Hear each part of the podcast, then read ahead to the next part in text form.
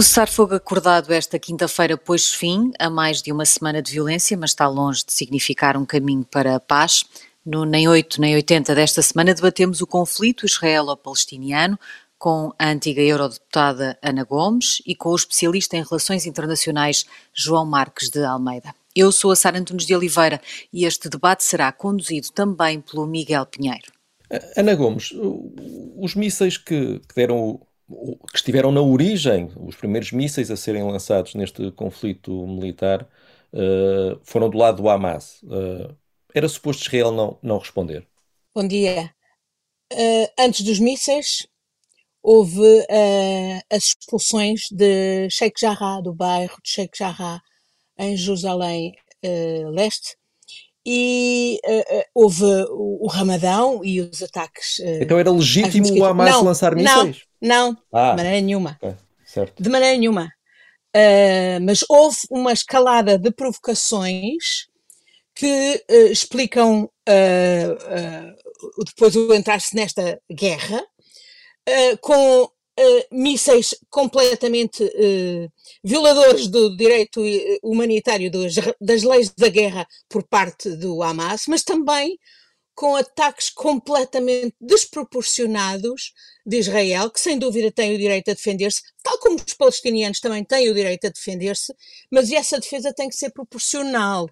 E esta defesa foi desproporcional. Houve mas, uma escalada. Mas, desculpe interrompê-la, mas o, o, o, o, lançamento de mísseis do Hamas também começou por ser desproporcional, ou não? Completamente. A... Ah, portanto a desproporcionalidade começou do lado não, do Hamas. Não, não é? só desproporcionalidade, como de facto eh, total ilegalidade, porque uh, visar civis indiscriminadamente, que é o que fazem os rockets do Hamas, um, é, é, também crime de guerra.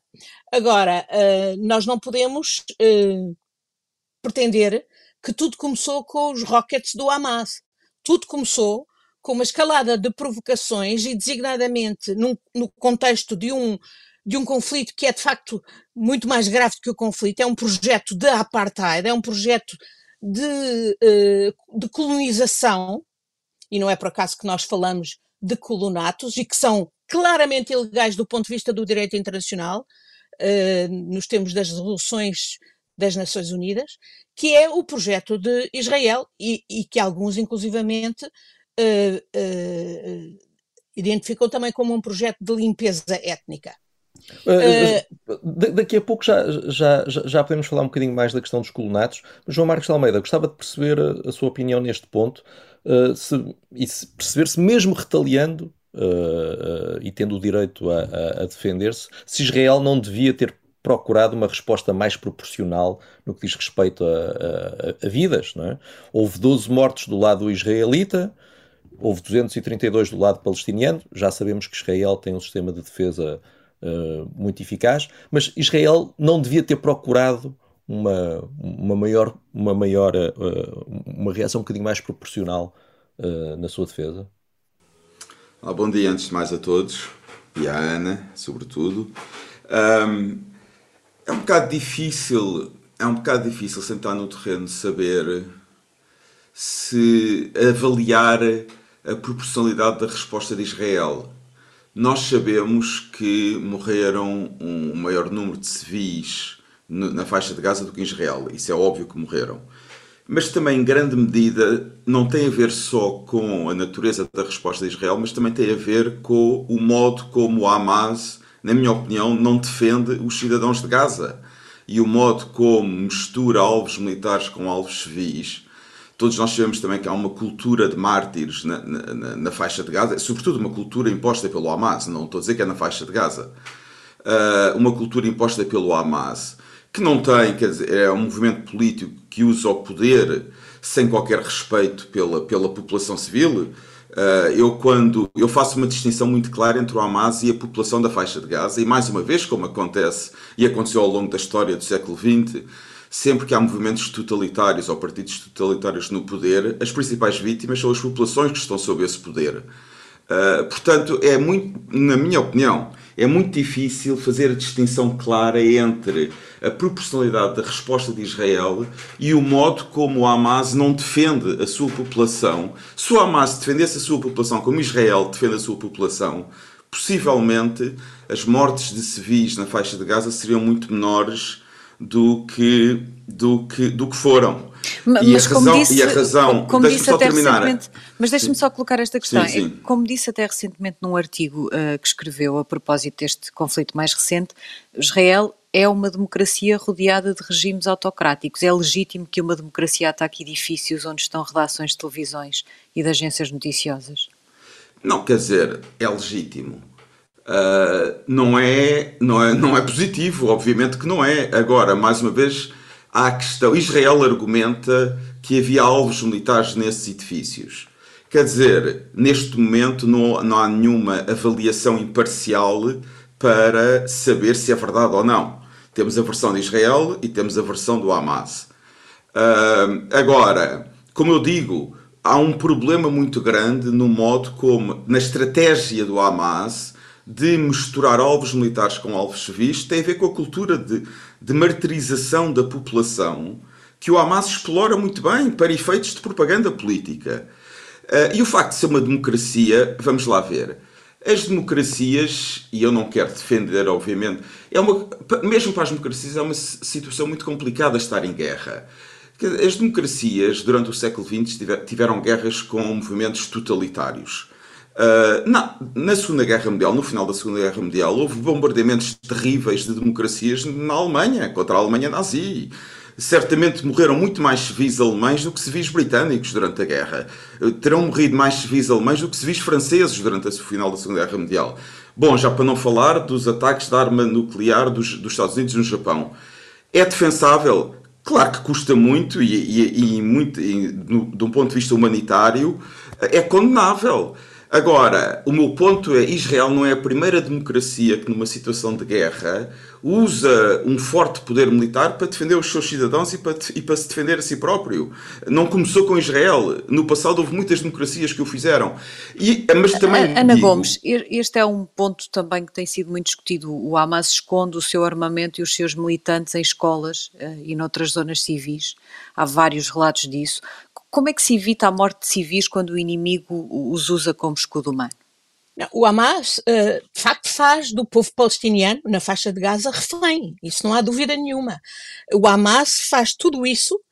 O Hamas também foi criado por Israel, com a ajuda de Israel. Eu fiz parte de uma, de uma troika da União Europeia durante a nossa presidência em 92, fiada pelo embaixador Leonardo Matias, que ouviu da boca do, então, na altura, candidato a primeiro-ministro, pouco depois eleito, Isaac Rabin, que o Hamas era uma criação de Israel, exatamente nessa altura para se opor à, à força, digamos, popular da, da OLP e da, e da Fatah na OLP. Mas isso, mas Ana Gomes, isso, isso, isso aconteceu se... numa altura, isso aconteceu numa Exatamente. altura em que, é, é, é, que a OLP mas já tinha, mas o Hamas já tinha o Hamas, assassinatos, raptos, não é? Sim, não o Hamas já tinha, não é? O Hamas é já tinha o Hamas já tinha exatamente estas mesmas características totalitárias de uh, instrumentalização do povo uh, palestino que hoje tem e que hoje exibe na faixa, na faixa de Gaza e em que Israel tem muitas responsabilidades porque, no fundo, uh, sempre desvalorizou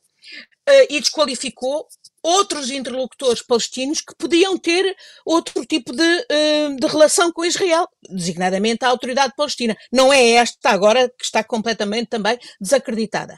Mas eu queria, sobretudo, contestar a ideia de que Israel defende a sua população. Não, lamento. Pode defender ocasionalmente, e tem, obviamente, meios tecnológicos poderosos que, que, que o Hamas não tem eh, e que os palestinos não têm.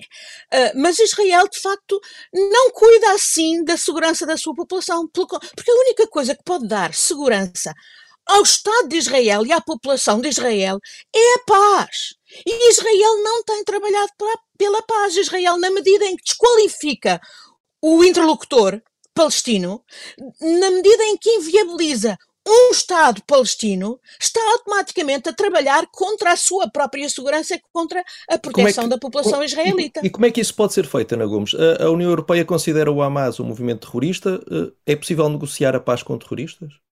Uh, olha, eh, Israel acaba de negociar a paz com terroristas. O cessar-fogo acaba de negociar. E não é a primeira não. vez. Em 2014. Uh, anunciou um cessar-fogo. Mas um cessar-fogo é diferente de um tratado de paz. Este cessar-fogo, com certeza, mas este cessar-fogo foi negociado, com, como sabemos, com, uh, também por intermediação do Egito, mas com, obviamente, uma forte pressão do presidente Biden, uh, que até em declarações foi bastante uh, fraco, mas por trás fez o que devia fazer no sentido de pressionar Netanyahu. E esta, este, este, este ressurgimento do, da, da violência desde 2014, portanto, nós já vimos isto várias vezes.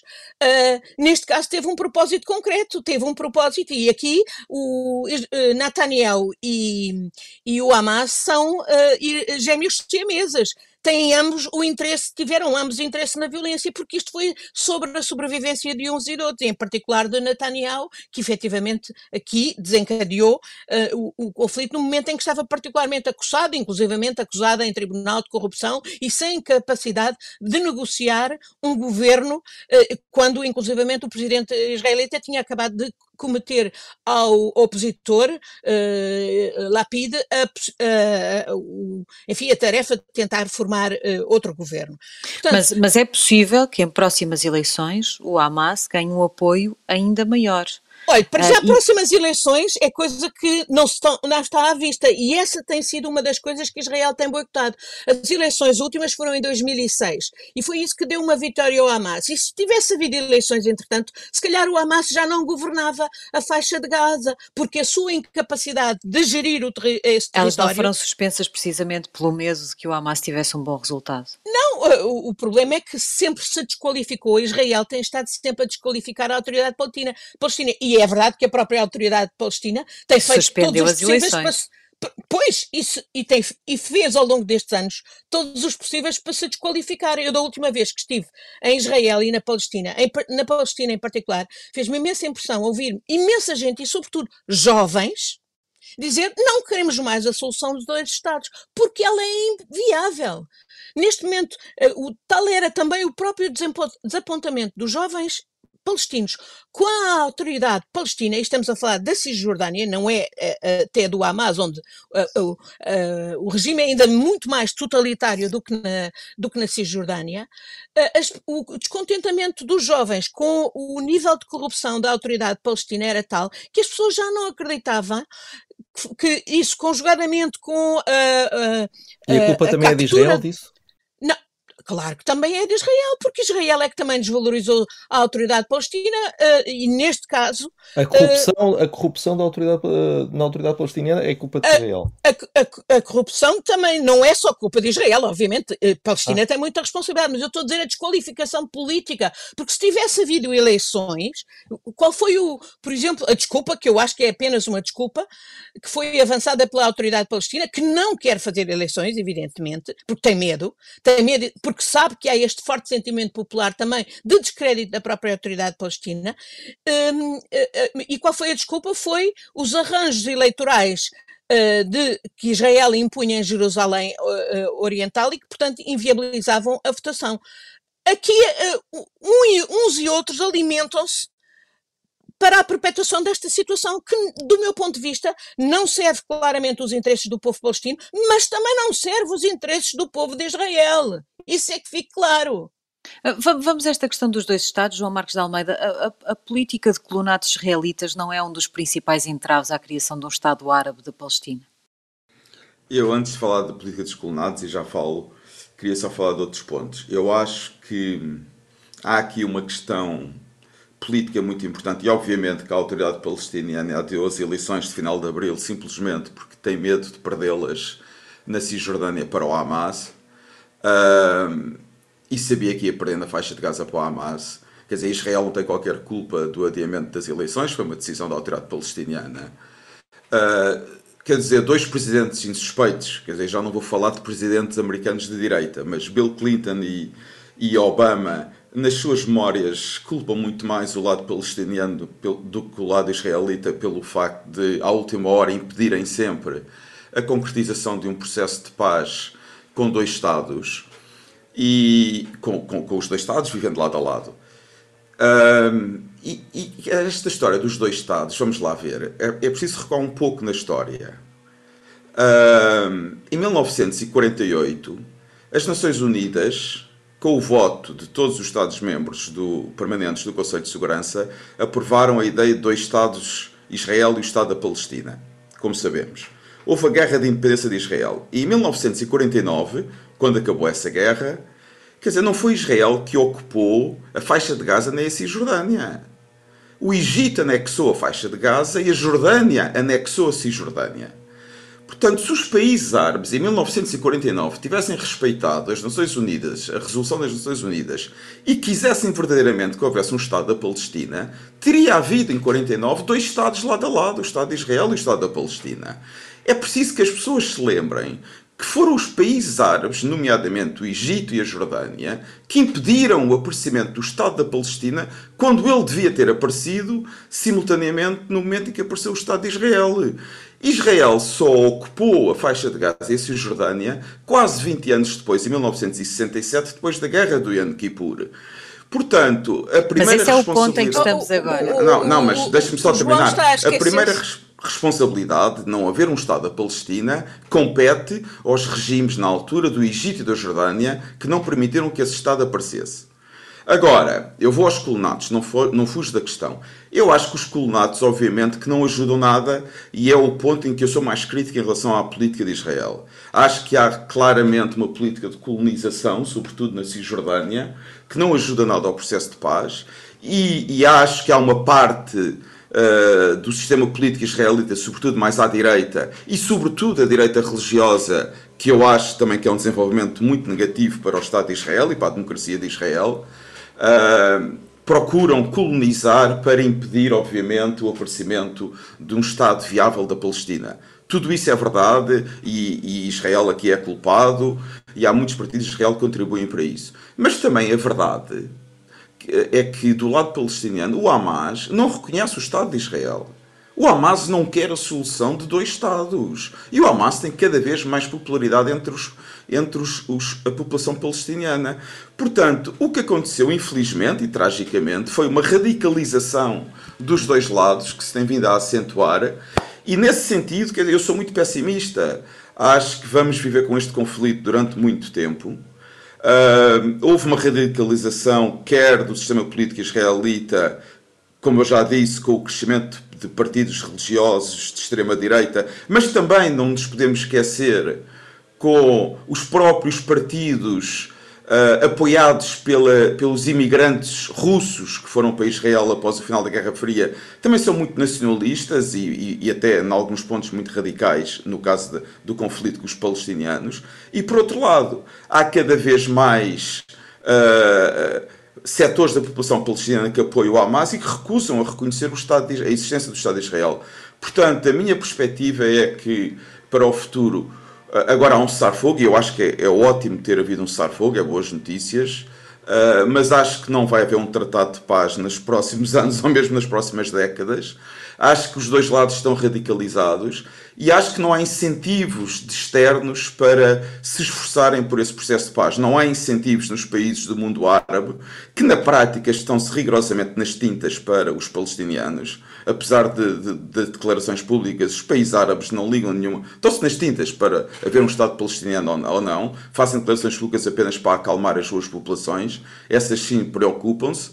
Também não há incentivo, um grande incentivo dos Estados Unidos, e acho que vai diminuir esse incentivo dos Estados Unidos, seja com administrações democratas, seja com administrações republicanas, e também não vejo um grande incentivo no, no lado da União Europeia, aliás, ainda vejo menos hoje do que há 10 ou há 15 anos. Ah, a China e a Rússia estão-se nas tintas, não, nunca hão de fazer nada para resolver aquele problema. Portanto, eu, eu sou muito pessimista em relação ao futuro do conflito. Lamento dizê-lo e, portanto, acho que vai, vamos continuar a assistir a uma radicalização do lado palestiniano. Vamos continuar, possivelmente, a assistir ao crescimento de colonatos do lado israelita, que é mau. E, e agora só, só um ponto que, que eu gostava de referir, que me parece ser um ponto muito importante.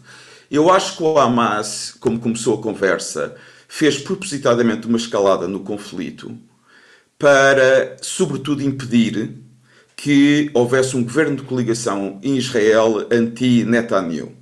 As negociações estavam a correr bem entre dois ou três partidos israelitas, mas mais importante seria a primeira vez que possivelmente um partido que representa a população árabe de Israel, diferente dos árabes dos territórios ocupados, portanto os árabes israelitas, com passaporte israelita, cerca de um milhão, estaria representado no governo, o que era uma evolução muito positiva para a política interna de Israel. E obviamente que o Hamas quis destruir isso e conseguiu.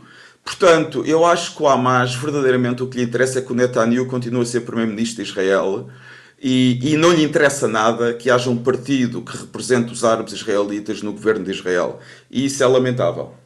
E mais, e há um grande problema, só, só para terminar, eu acho que um dos maiores problemas a prazo na política interna israelita deste conflito é uma possível radicalização entre a população árabe de Israel e a população judaica de Israel. Quando as coisas estavam a melhorar, e eu acho que seria muito importante para a integração dos árabes israelitas uh, no processo político israelita ter havido este partido num governo de coligação.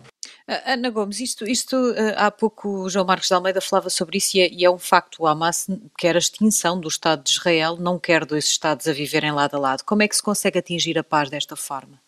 A solução dos dois Estados é impossível para esta mim, perspectiva, não é? Bom, antes de mais, eh, se vamos à história, temos que ir também, obviamente, àquilo que, que os palestinos vivem como a Nakba, a catástrofe, foi justamente a vinda de Israel, a criação do Estado de Israel, eh, naquele contexto de ocupação, digamos, de, de território onde viviam palestinianos, e é evidente que isso deu origem a todo tipo de, de conflitos, etc. Apesar de tudo, houve pelo menos um momento em que a Europa fez a diferença, e foi com a chamada Declaração de Veneza de 82, que levou à Conferência de Paz de 91 eh, e ao processo de paz, eh, portanto, a Conferência de Madrid em 91 e ao processo de paz eh, que se seguiu e, é onde eu tive a honra de trabalhar. E realmente a paz estava ao alcance. Eu estava em Israel no dia uh, 5 de novembro de 95 com o Dr. Mário Soares, nosso presidente, uh, em visita a Israel, que nessa altura na, na, passando mesmo nesse dia depois para, para Gaza, estávamos em Gaza quando veio a notícia do assassinato de Rabin. Uh, nessa altura, no primeiro momento, ainda nem sabíamos que era assassinato, era o ferimento de Rabin. E estávamos com Arafat em, em Gaza. E nessa altura, uh, quem eu vi Arafat falar com a mulher de Leia Rabin. Eu vi Arafat falar com Shimon Peres. Eles falavam-se regularmente. A paz era possível e estava ali ao alcance. E era na base da solução dos dois Estados, que uh, tinha sido uh, o elemento central no, uh, no, no, processo de paz. De repente, com o assassinato de Rabin, por um, por um, por um por um judeu, e até num primeiro momento até se temeu que fosse um palestino, uh, de facto tudo se esboroou e, e tudo se, uh, mais se complicou a partir do momento em que é uh, Netanyahu, com o apoio desses tais da direita religiosa que, a, que o João fazia referência, a direita que, mesmo não religiosa, é de facto de extrema-direita, designadamente a que vem da imigração russa, e aqui a, Rússia de Putin eh, faz, sem dúvida, um pau de dois bicos. Eu não podia concordar mais com uh, o João na, na, na, caracterização de muitos comportamentos de Estados Árabes relativamente a Palestina. Estive dois anos no Conselho de Segurança a ver o Egito apunhalar a Palestina todo o tempo enquanto fazia declarações grandiloquentes e, e duvido que isso tenha mudado com uh, o regime da Sisi. E, e para nem falar da Turquia que ainda há dias havia um excelente artigo no público que desmascarava também a, a duplicidade da Turquia que, se, que fala na solidariedade muçulmana para a autoridade palestina e que, aliás, foi, no caso da Turquia, o primeiro país, de resto, a reconhecer a existência de Israel. Portanto, hoje a situação está muito longe daquela que o processo de paz. Uh, uh, uh, mas, Ana Gomes, mas, mas falando em processos de paz, a verdade é que nos últimos meses Israel assinou acordos com os Emirados Árabes Unidos, com o Bahrein, com o Marrocos. São, se calhar, traições. Isto, isto, mas, mas não será a demonstração de que uh, Israel está efetivamente pronto a falar com quem esteja disposto a negociar de boa fé? Mas com quem Israel tem, sobretudo, que falar mais do que com o Bahrein, ou com os Emirados, ou com a Arábia Saudita, e tem que falar com esses, sem dúvida, e onde que esses acordos Mas não é sejam em última análise positiva. Porquê é que, não, é porquê porque, é que desvaloriza quem- a- a, a- existência desses acordos? porque Não acha quem Israel que Israel chegue a acordo com, com os Estados Acho da que é região? mais importante para Israel, para a própria segurança e para a existência de Israel, que Israel faça a paz com o seu vizinho do lado, que é a Palestina. E isso supõe não é que só, De onde não é que só onde é que vem o apoio e o armamento Não, para... desculpe, desculpe, de não onde? só deixar, não só de- já lá vamos, não só deixar de inviabilizar o Estado da Palestina, porque os colonatos são uma política de inviabilização até da continuidade territorial entre a Cisjordânia e Gaza. Vocês não- sabem com certeza que eh, ninguém de Gaza põe um pé fora de Gaza. Ninguém Mas de Israel Gaza não pode pode ir- fazer isso sozinho, Ana Gomes. Se do Pois lado não. palestiniano o Hamas continuar Mas a muito- controlar e controlar ainda mais, Não, não, mas não é só isso. sequer a Não é, de não é só, desculpe, não há paz não é- possível. não é, a fa- não é só o Hamas que impede os palestinianos de saírem de Gaza, é Israel. E Mas como relação- ninguém da mas em- Cisjordânia pode vir a Gaza. Mas em relação Como- a estes acordos, quantas missões do Parlamento Europeu não houve que fomos impedidos de ir a Gaza por Israel? Mas, mas Ana Gomes, Por então, Israel. então os Emirados, o Bahrein, Marrocos e Sudão são traidores do povo Não, palestiniano. não, não, não, não. Não, mas essa atuação é independentemente, só digo é, essa, eu não digo que esses acordos sejam negativos. Eu digo é que eles não tiveram em conta a falta de progresso na paz entre Israel e a Palestina. E a, e a- e a paz entre Israel e a Palestina é a única coisa que efetivamente pode dar segurança a Israel. E, e isso supõe que haja de facto eh, um, um- um- um progresso democrático na Palestina, que hoje não há, quer na, na, em- na faixa de Gaza sobre o, o regime sinistro do Hamas, quer na própria Palestina, sobre, eh, sobre na própria Cisjordânia, sobre eh, o esquema corrupto da autoridade palestina. Israel tem muita responsabilidade nisso, na falta de continuidade territorial entre os, eh, os territórios, que é isso o objetivo dos colonatos, e também nem todo o conjunto de violações de direitos humanos que, faz, que explicam a revolta eh, do povo palestino que efetivamente está numa prisão.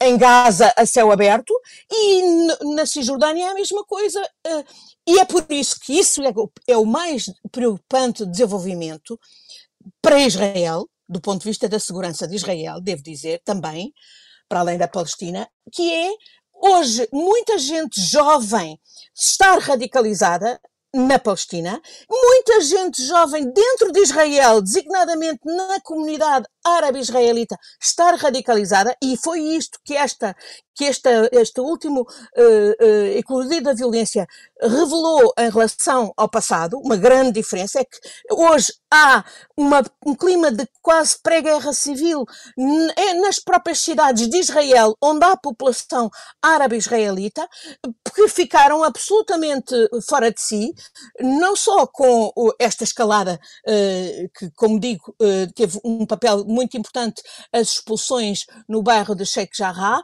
mas teve também o facto de ser feito, este acontecer em pleno Ramadão, com ataques, como nós vimos, filmados, ah, na esplanada das mesquitas, dentro da própria mesquita Al-Aqsa, que é um lugar santo, in- in- incontornável para, para todos os muçulmanos e não apenas, portanto, para os palestinos. precisamente, João Marcos de Almeida, a este ponto, como é que, democracia- como é que Israel, sendo uma democracia, eh, como é que, isto é, como é, que é sustentável eh, ter um, um conjunto dos seus cidadãos que são, que são cidadãos de segunda?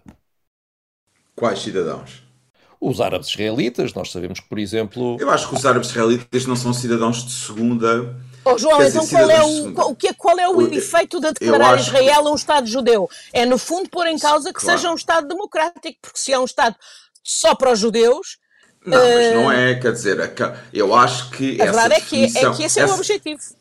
E, essa e, repare, essa definição, e- e essa em, Jerusalém, definição, em Jerusalém, por exemplo, está instituído um rácio de 60-40 para ah, as populações ah, árabes e, e- e judaicas, quer dizer, um, mas, um mas país- Jeru- Jerusalém, quer dizer, vamos lá ver, o a maioria Estou dos a dar um habitantes exemplo, é? de Jerusalém não são cidadãos israelitas. Fazem parte, se quiser, dos cidadãos pa- palestinianos em territórios que deveriam ser do, do Estado da Palestina. mas Ah, contesta que é- há muitos ah, árabes ah, israelitas que se consideram cidadãos de cidadãos- segunda. quer dizer. E que sentem é que óbvio, existe. Vamos, vamos lá ver. É óbvio que não é igual ser um. Só, agora vamos só falar dos cidadãos árabes de Israel, que têm passaporte israelita. Certo. É isso. É óbvio que não é igual ser um árabe uh, ou um judeu em Israel. Não é. Não é igual. Certo. Uh, é agora, é ponto. agora, quer dizer, o, o, que, o que acontece é que na prática eles acabam por ter mais direitos do que não há, por exemplo, nenhuma situação de apartheid. Os, os, oh Ana, desculpe, não há uma situação não apartheid. Deixa-me explicar. Oh, não, deixa-me explicar. Oh, João, quantas vezes é que uma pessoa vai, uma pessoa, eu já fui a Israel muitas vezes. Nunca e fui à faixa de Gaza foi, nem. Foi a, não, a... não, não, ah, mas é que é isso. Oh, Ana, mas dentro de Israel. Mas eu estou a falar dentro, dentro de, Israel. de Israel. Eu não estou a falar agora. Vamos esquecer Palestina. Vamos falar do Estado de Israel, porque certo. eu acho que a questão da população árabe israelita é muito importante. Vamos falar do Estado de Israel. Uma pessoa vai a cidades e há cidades mistas onde vivem judeus e árabes lado a lado. E curiosamente a tendência nos últimos tempos até era de pacificação e não de radicalização. Uh, quer dizer, ninguém vê autocarros ou lugares de autocarros como acontecia na antiga África do Sul para árabes ou para judeus. Ninguém vê edifícios para árabes ou judeus. As populações estão completamente misturadas têm todos os direitos de ir a todo lado. Quer dizer, há, certo, já houve mas árabes. Em apartheid, mas existe de facto uma diferença. A única, é formalmente na lei, na lei, quer dizer, vamos deixar também de lado a identificação de Israel como um Estado judaico, que obviamente é um, é, é, causa um problema. Tal como causa um problema para os cristãos que vivem em Israel. Essa mas como é que podemos pôr mas isso na lei, oh Miguel, deixa-me só terminar. Mas na lei, mas na lei, na lei, formalmente, a única, o único direito, se quisermos vir como direito, que está impedido aos árabes de Israel é a carreira militar. De resto, há árabes israelitas que são diplomatas, há árabes israelitas, muitos que são juízes e até chegaram ao Supremo Tribunal em Israel. Há representação parlamentar dos partidos árabes, portanto, estão, estão, fazem parte do processo político. Por isso é que eu disse há pouco que seria uma evolução muito positiva ver um desses partidos numa coligação governamental. Mas estão no Parlamento há muitos anos. Mas, portanto. Oh, oh, oh, oh Ana, mas, mas isto não é uma situação de apartheid. Isto não, é uma situação que Aliás, há uma grande. Mais, eu diria mais. O apartheid os é cidadãos, é... árabes, os cidadãos árabes de Israel, os cidadãos árabes de Israel gozam de mais direitos políticos, económicos e sociais que a maioria da população árabe no todo o Médio Oriente. Bom, certo, só mas, mas esse não é, é, é, o ponto. Não, não, mas, diga, é diga. Eu, eu, não, eu, aqui, eu aqui quero concordar com o João e dizer que muitos desses uh, palestinianos, que eu, jovens, que eu ouvi dizer que não querem mais a solução dos dois Estados, também me disseram que uh, queriam ser. Queriam, então, qual era a alternativa? Era serem cidadãos de Israel com os direitos que Israel confere. E com que objetivo, uh, Ana cidadãos, Gomes? Com o objetivo de depois afogarem Israel. Ah, porque é evidente que a maioria da população Uh, é palestiniana, que se reproduz porque têm esse incentivo, até quanto mais não seja para. Uh, Mas isso não justifica os cuidados de Israel, então? Não, não, justamente porque, isso facto, é que senão, aí Israel tem altura... um dilema. Ou Israel é uma sociedade democrática e aberta e, portanto, não pode ser um Estado judeu, ou se é um Estado judeu, deixa de ser uma sociedade democrática. E justamente hoje há imensos jovens palestinos que dizem: Ok, quero ser cidadão de Israel com todos os dados, e, o que é que lhe parece e depois melhor, nós, Ana palestinianos, e, e o que é que lhe parece pela melhor, força Ana Gomes? dos números. Não, é, é, a questão o que é que assim lhe parece melhor? E é por isso que eu lhe dilema. digo. Não, não, mas não? Uh, do, do, dilema que apresentou, que é. Ouça, o que lhe digo mantém é algum tipo de diferenças entre, eu sempre que haja uma sociedade democrática e que essa sociedade então, democrática então está a defender conviva... as soluções que Israel está a adotar. Não, porque Israel neste momento está a adotar uma solução que põe em causa o modelo democrático, que é exatamente a de se considerar um Estado judeu e que, portanto, considera cidadãos de segunda classe os que não são judeus. E mas que têm fizer, muitas diferenças. deixa de ser um Estado democrático não, ou não? Não, não, era, não era esse o ponto não, que estava, que estava aqui. Daí a... que eu lhe diga, apesar de tudo, a melhor solução para Israel seria, de facto, a solução dos dois Estados a conviver em paz com o Estado da Palestina que reconhecesse um Estado da Palestina na sua diversidade, porque a Palestina não tem só muçulmanos, tem muitos cristãos, tem muitos cristãos ortodoxos, mas está, tem muitos Mas está a defender cristãos. que não houvesse árabes israelitas sequer? Não, Os árabes não estou, iriam para outro não, Estado? Não, não estou a defender isso. Estou a dizer que hoje por causa desta situação que tem inviabilizado a paz, por causa da ocupação, quando nós falamos de colonatos, não nos esqueçamos que por baixo disto há uma ocupação ilegal nos termos das Nações Unidas, desde logo território, desde 1967. Depois há os colonatos por cima da ocupação, que estendem a ocupação e que tornam a ocupação particularmente odiosa e ainda mais odiosa a partir do momento em que há, de facto, eh, um verdadeiro regime de apartheid em relação aos cidadãos que vivem no território ocupado sob administração israelita. Era a mesma coisa, por exemplo, enfim, nem, nem vou fazer esse paralelo, que não, não vale a pena confundir mais as coisas. O que Mas eu uma, quero dizer uma é, das questões a, em relação à faixa de Gaza... Se a, a, se a alternativa for, como hoje tudo uh, uh, se encaminha para isso, uh, a inviabilização dos dois Estados, e se for de facto que toda aquela população que hoje está na, na Cisjordânia e eventualmente na faixa de Gaza venha a ser população de Israel, é evidente que essa população tem o estímulo e tem o índice, o acrescimento demográfico para afogar o resto da população judaica, que essa não se reproduz à mesma velocidade, pelo contrário. Uh, portanto, Israel tem aqui um problema existencial, de uma maneira ou de outra. E por isso eu sou por todos aqueles israelitas, e tenho muitos amigos israelitas, que sabem, que percebem que a única solução para de facto defender Israel é reconhecer uma autoridade, uma Palestina viável, dar todas as condições e fazer todas as exigências para que haja de facto um governo democrático na Palestina que expurgue os totalitários e os esquemas corruptos e que, portanto, possa viver lado a lado com Israel. E não acredito, de facto, que uh, uh, uh, as potências árabes tenham uma agenda que, de facto, defenda a Palestina. Acredito Gomes, mais a... que, ao contrário do João, apesar de tudo, não sou tão pessimista, e eu sei que este é um conflito, que eu lembro-me de ter entrado para o Parlamento Europeu a dizer que esta era uma das razões principais porque eu queria estar no Parlamento Europeu, porque eu achava que este era o cancro das relações internacionais, e 15 anos depois a situação não melhorou, pelo contrário, até regrediu, regrediu designadamente em relação à esperança de paz que houve com a, a, a, os acordos de Oslo, portanto, ia começar na Conferência de Madrid, uh, e hoje a, a, a, a, esperança mais do que nunca, do meu ponto de vista, reside, apesar de tudo, na administração Biden.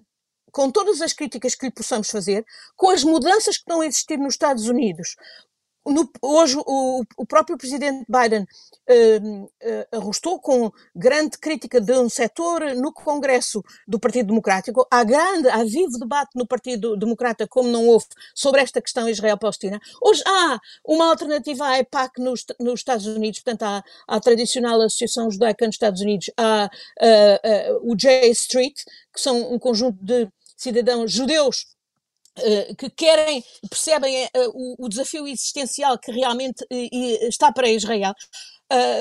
por não reconhecer a Palestina, percebem também outras dinâmicas que são muito importantes e que eu acho que foram importantes para, de facto, agora, afinal, independentemente do que disse o presidente Biden, efetivamente se empenhar em persuadir Netanyahu de acordar o cessar-fogo, designadamente a dinâmica com o Irão, que é realmente mas, mas Ana Gomes, porque o Irão eu, eu... tem sido um dos grandes apoiantes do Hamas, obviamente, e inclusivamente fornecedor de armamento ao, ao Hamas.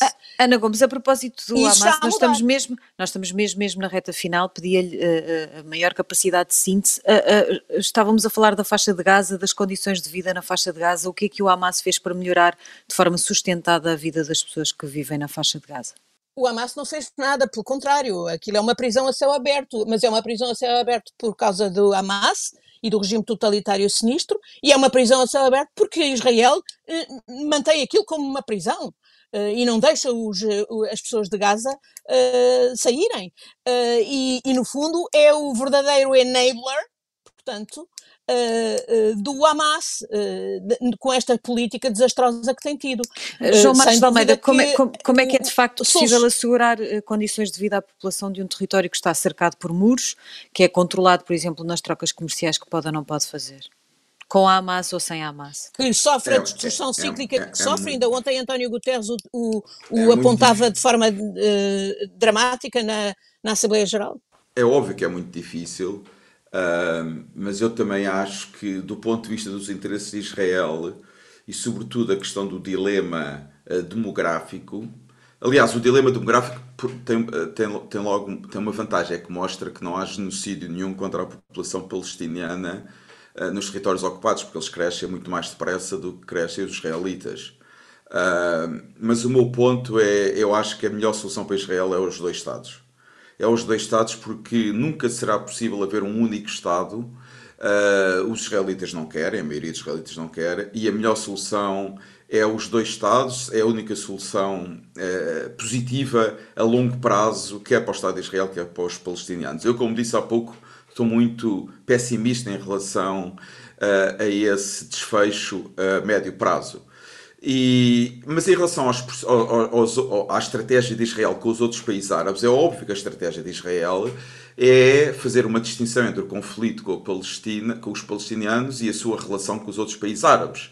E vão continuar a tentar fazer mais acordos de paz, e a verdade é que parece haver uma abertura de muitos países árabes para essa estratégia. Uh, e não foi só os quatro que já mencionámos que fizeram esses acordos, mas há outros países que estão dispostos Uh, e aliás já há conversas e até alguma cooperação económica com alguns desses países, nomeadamente com o Qatar, com a Arábia Saudita, com o Kuwait, com o Oman. Portanto, eu acho que vamos possivelmente assistir ainda a tratados de paz entre Israel e outros países árabes, tirando a Síria e o Líbano, que são situações muito mais complicadas. Uh, e eu já digo porquê antes de vermos Tem, a, a solução dos dois Estados. Mas, mas então é muito, muito, muito rápido. Um dos grandes problemas, e é isso que aproxima os países árabes de Israel, é que neste momento, para a maioria dos países árabes, a principal ameaça à sua segurança é o Irão, não é Israel. E, por isso é e, que o Irão, e o Irão é um fator neste momento de, de grande perturbação na região. E mas por isso é que o é um entendimento dos Estados Unidos que o Irão pode ser muito importante. Mas isso é outra questão, não é? Podemos não, um dia também discutir essa questão. É uma questão que tem mas... para aqui grande impacto. E mais, sobretudo quando mas... a própria China quando agora os Estados Unidos se deixaram isolar no Conselho de Segurança sobre a Israel-Palestina, não é despiciando o facto da China imediatamente ter-se oferecido para um, mas o, ser anfitrião de conversações oh Ana, sobre Israel. Mas o Irão só será, o Irão só será, só deixará de ser uma, visto como uma ameaça pelos outros países árabes quando deixar de estender a sua influência na Síria, no Líbano e no Iraque. E, e eu será... duvido que o Irão esteja preparado para isso. E João Marcos de Almeida, será, uh, uh, obviamente, também uma ótima ideia, um bom tema para o Nem 8 Nem 80, um futuro Nem 8 Nem 80 também sobre esta questão. Exatamente. No, de, no desta semana não temos mais tempo. João Marcos de Almeida, Ana Gomes, muito obrigada por terem estado na Rádio Observador. Nós voltamos na próxima semana. Obrigado a todos e bom Obrigada. dia.